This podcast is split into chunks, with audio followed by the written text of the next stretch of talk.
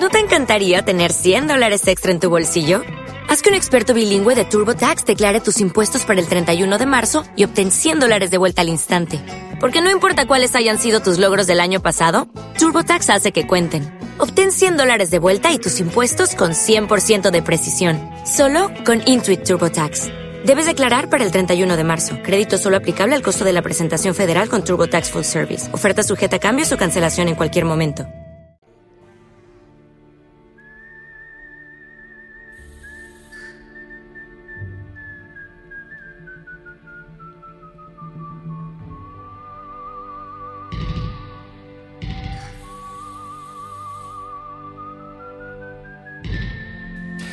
Pues sí, hoy va de, guiños, de saludos, la cosa, a petición de un oyente al que no le atraen los reportajes sobre películas en blanco y negro y viejas, término relativo este último, considerando que a las películas como las pinturas, a las fotografías, a los libros, a las músicas y otras expresiones artísticas no se les debería aplicar, por razones que darían para un extenso y apasionante debate, vamos a intentar complacerle con una en color y moderna. Un saludo para Sier, por cierto. Es cierto que a don Pedro Tostado le gusta más el cine de hace algunos años, pero jamás afirma que en la actualidad no se haga buen cine. Otro saludo para Ángel. Un ejemplo de ello son las recomendadas por nuestro compañero Pedro J. Pérez, dice Pedro, Pedro J. Bueno, don Pedro Pérez, Pedro José Pérez, es que al final me voy a liar y alguna que otra que un caduco y trasnochado Pedro Tostado ha procedido a destrozar en este programa alguna que otra vez. No obstante, basta confrontar un listado de esas películas mal llamadas viejas, cualquier año, y cotejarlas con otro actual para darse cuenta de tamaña desproporción entre cantidad y calidad. El equilibrio se rompe. Claro que en los últimos 30 años hay un buen puñado de películas muy buenas y loables, pero es una lástima que para dar con una que merezca la pena, haya que tragarse un montón de simplezas, gansadas y variopintos fuegos artificiales que no aportan nada por carecer de contenido, de inteligencia y, lo más grave, de guion.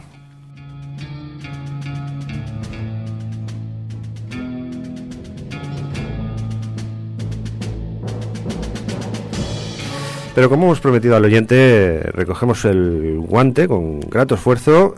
Hemos pensado en unas cuantas películas y tras recapacitar don Pedro Tostado ha optado por una a todo color y muy actual. Y nunca mejor dicho lo de a todo color, porque al revisar Johnny Guitar, la finalmente elegida para diseccionar, lo primero que llama peligrosa y poderosamente la atención es precisamente eso, su colorido. Desde el primer plano, la remarcada fotografía en true color, a cargo de Harry Stradlin, invade nuestra retina con una acentuada escala de tonos eh, saturados, recargados y reales.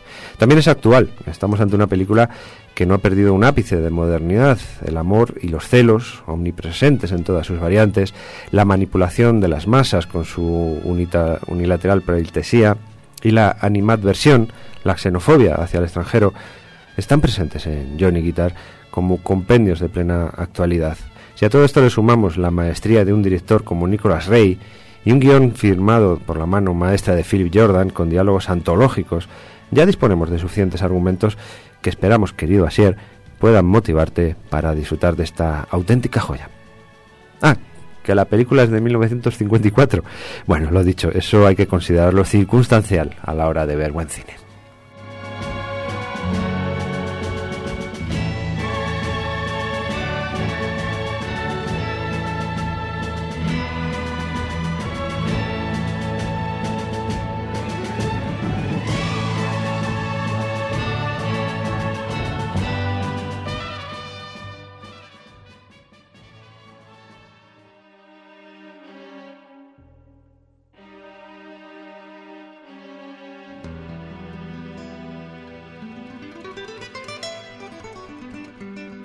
Johnny Guitar, un western atípico y único, feminista, en el que ellas son las que manejan las armas y dominan la cohorte de testosterona que representa un elenco masculino, siempre a rebufo de la tremenda personalidad de las féminas.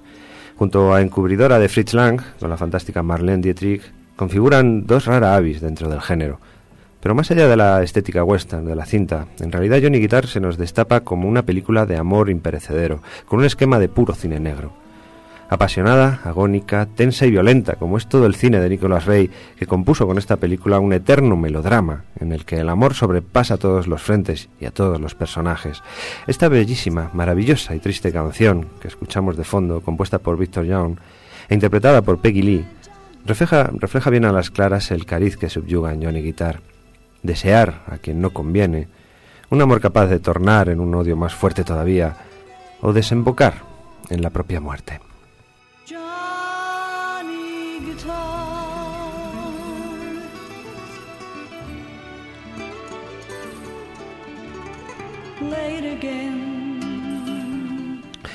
Johnny Guitar Logan, el enorme, aunque no suficientemente reconocido Sterling Hayden, al que ya hicimos referencia en el reportaje del Padrino que realizamos hace un tiempo, es un forastero contrastado, contratado como guitarrista, perdón, por Viena, otra descomunal Joan Crawford, dueña de un inhóspito salón en mitad de la nada.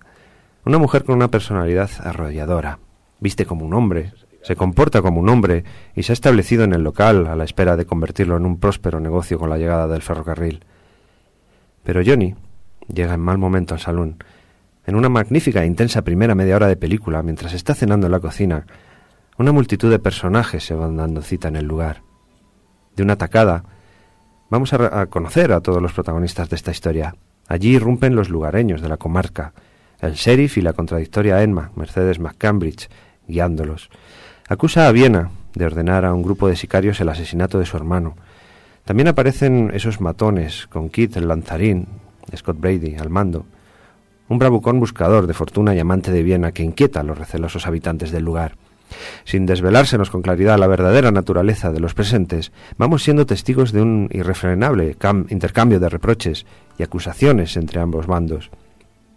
La tensión se acrecienta con cada palabra.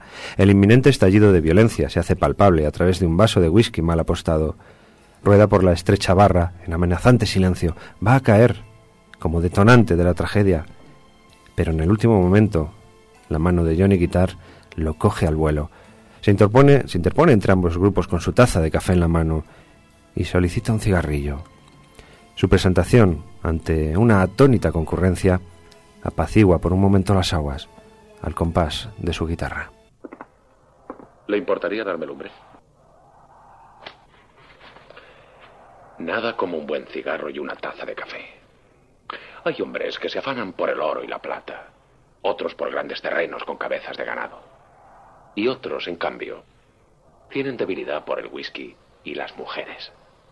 Pero en definitiva, ¿qué necesita un hombre? Tan solo un buen cigarro y una taza de café. ¿Quién es usted? Me llamo Johnny Guitar. Vaya un nombre. ¿Alguien quiere cambiarlo? Te pago para que toques la guitarra, no para que insultes a mis clientes. Pues si estos son sus clientes, me parece que no aceptaré el empleo. Presumes demasiado para no llevar pistolas y es un mal educado.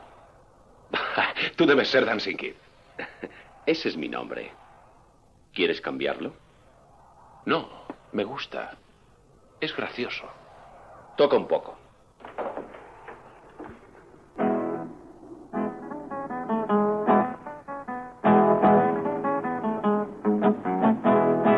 Viena y Emma, dos temperamentales mujeres enfrentadas en hostil contienda la una con el firme propósito de echar raíces en esas tierras, y la otra alimentando y promoviendo la suspicacia hacia los recién llegados, con el trasfondo de unos celos enfermizos hacia Viena.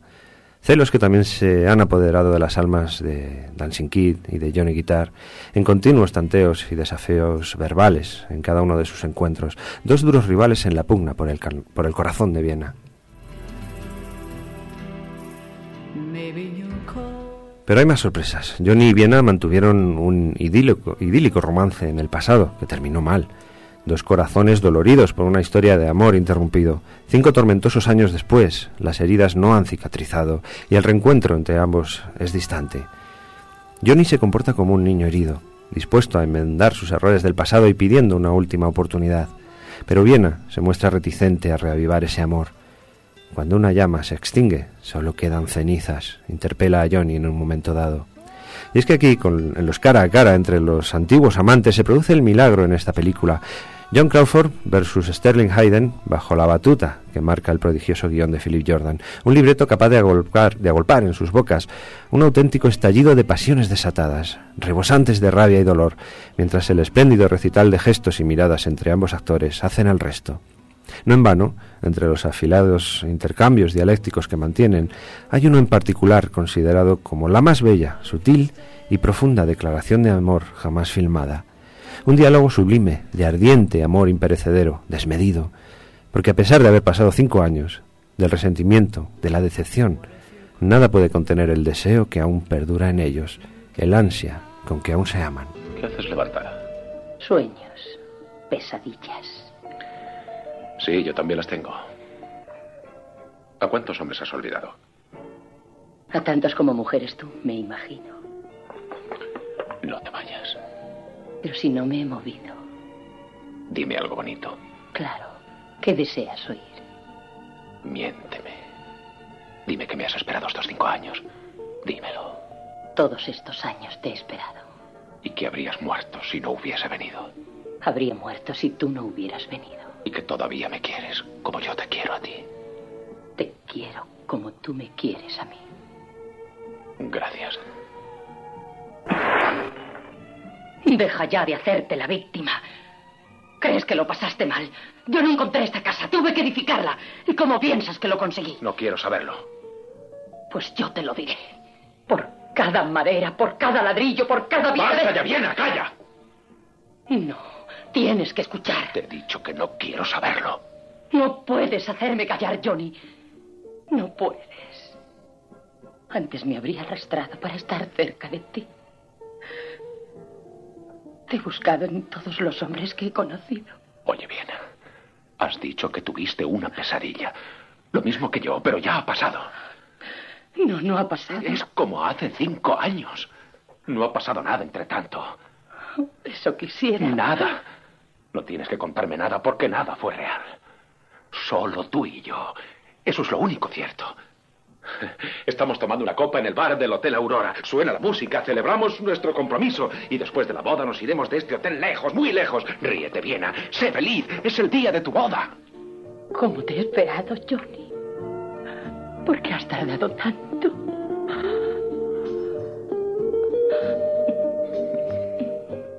Llegó dispuesto a cambiar su tumultuosa vida de experimentado pistolero por el romanticismo de una guitarra con la que cincelar el viejo amor de Viena, y la pretendida redención de Johnny va tomando forma.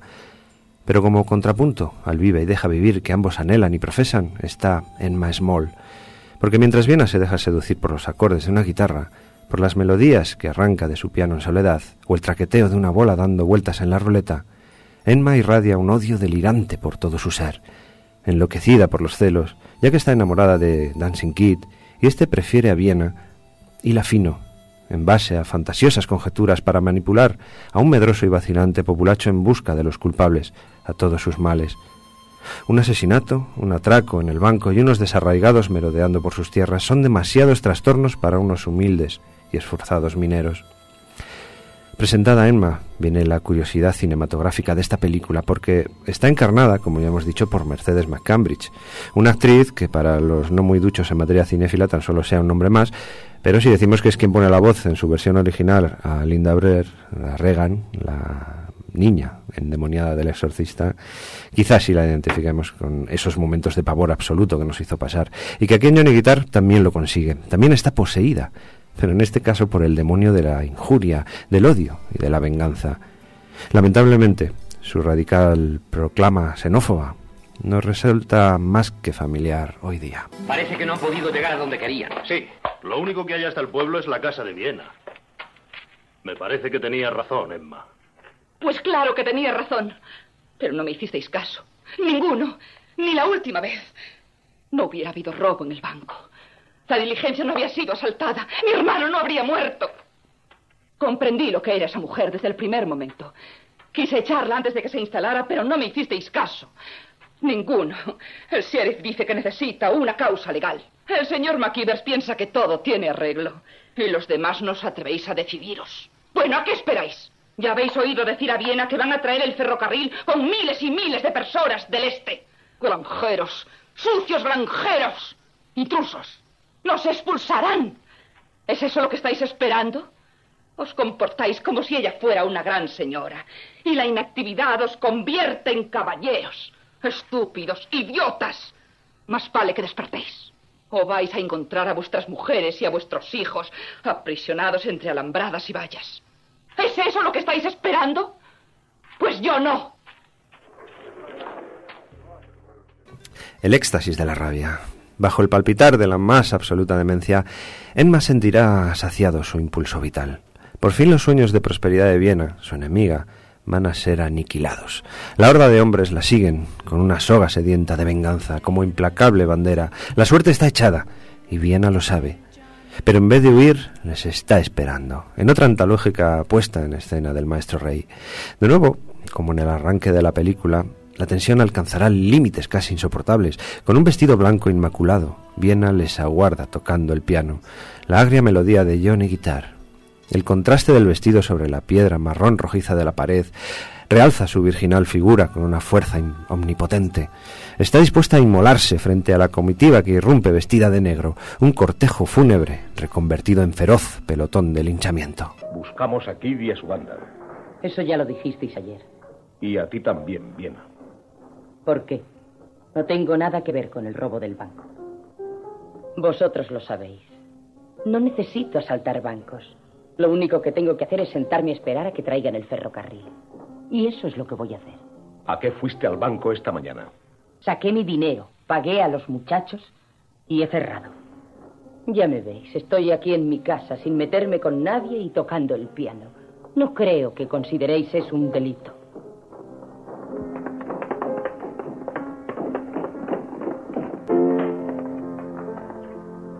¿Os habéis convencido de que no están aquí? No, yo no estoy convencida. Si no están aquí, ella sabe dónde están. Pregúntale tú, sheriff. ¿Cómo vas a saberlo? Ella y Kip pasaron mucho tiempo juntos y no siempre en esta casa. Él ha vuelto a su guarida y ella conoce el camino. Pregúntale. Viena. No puedo ayudarle, sheriff. ¿O es que no quieres? He dicho que no puedo. ¿Estás de su lado o del nuestro? Yo no estoy del lado de nadie. Dinos el camino de la guarida y te ahorrarás muchas molestias. Ya he dado mi respuesta dos veces. No sirve, no la aceptamos. ¿Y qué crees que acepto yo de todos vosotros? ¿Quién eres tú? ¿Y tú? ¿Y tú? Irrumpir en mi casa con vuestras caras feroces y malos pensamientos. ¿Por qué habéis venido? Sabía que apareceríais. ¿Pero por qué? Yo no asalté la diligencia. No he robado el banco. Pero estáis aquí otra vez. Sabéis también como yo que soy inocente. Sin embargo, estáis ahí con vuestra ropa de luto, como cuervos, olfateando otro cadáver. Sois mezquinos e hipócritas.